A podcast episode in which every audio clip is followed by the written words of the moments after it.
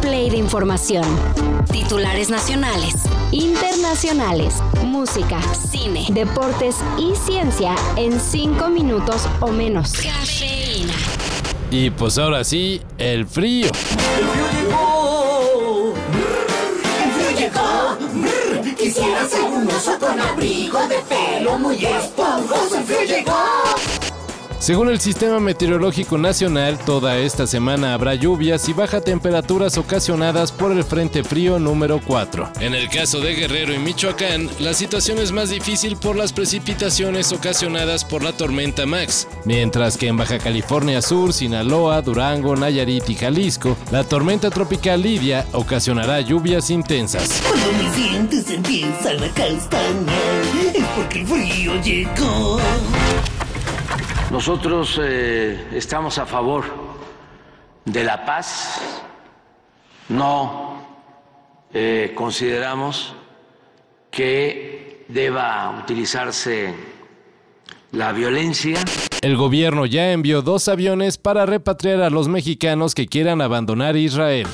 De acuerdo con la Secretaría de Relaciones Exteriores, luego de que el gobierno de Israel se declaró en estado de guerra, al menos 500 connacionales han solicitado ayuda consular. Ayer se confirmó que David Heiblum, uno de los tres mexicanos en la zona en conflicto de los que se desconocía su paradero, fue hallado con vida. Según informó su hermano, no fue tomado como rehén por las fuerzas de Hamas, como se temía, sino que se encontraba oculto en un refugio.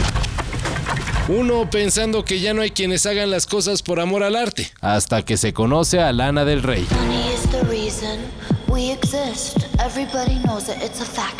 Aunque a muchos les parezca increíble, la estadounidense no está ganando ni un peso por los conciertos que ha ofrecido con la gira de promoción de su disco Did You Know That There's a Tunnel Under Ocean Boulevard. Todo lo que le correspondería de pago lo dona a distintas organizaciones de las ciudades en las que se presenta. Esto lo confesó la propia Lana del Rey, asegurando que no necesita el dinero. Solo hace los conciertos porque cantar es algo que le encanta.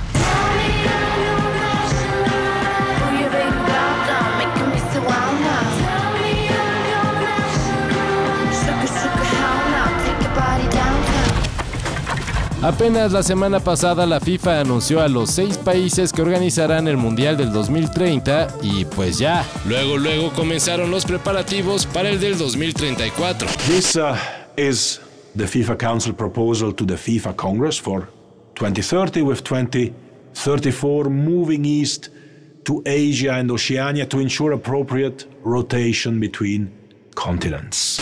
Por ahora solo está en el proceso de que países se postulen como candidatos a sede y el primero en alzar la mano, y dicen los especialistas que con altas probabilidades de ser elegido, es Arabia Saudita. Con tanto jeque millonario, el dinero no será problema para la organización. Así que el gran asunto será si la FIFA pasará por alto cuestiones como el respeto a los derechos humanos o la pena de muerte que hace poco se le impuso al futbolista Amir Nasir Sadani. Con lo que se vio en Qatar, seguro esas y otras cuestiones no serán tema.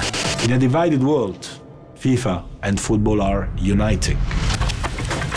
La estadounidense Claudia Goldin ganó el Premio Nobel de Economía por sus estudios sobre la brecha salarial entre hombres y mujeres. La Real Academia Sueca de las Ciencias otorgó el galardón a Goldin por ayudar a comprender con los cambios que ha sufrido el mercado laboral de las mujeres en los últimos 200 años, desde la transición del mundo agrario al industrial hasta el siglo XX, durante el cual factores como el uso de la pastilla anticonceptiva permitió a las mujeres elevar sus niveles de estudio y con ello tener y mejores oportunidades de trabajo. Con este anuncio se termina la entrega de los premios Nobel de este año, y ya solo quedaría ver la ceremonia de premiación que se realizará en diciembre próximo. A primary feature of quarks is that they're always bonded together. But in that moment, I felt like a neutrino, destined to be alone forever.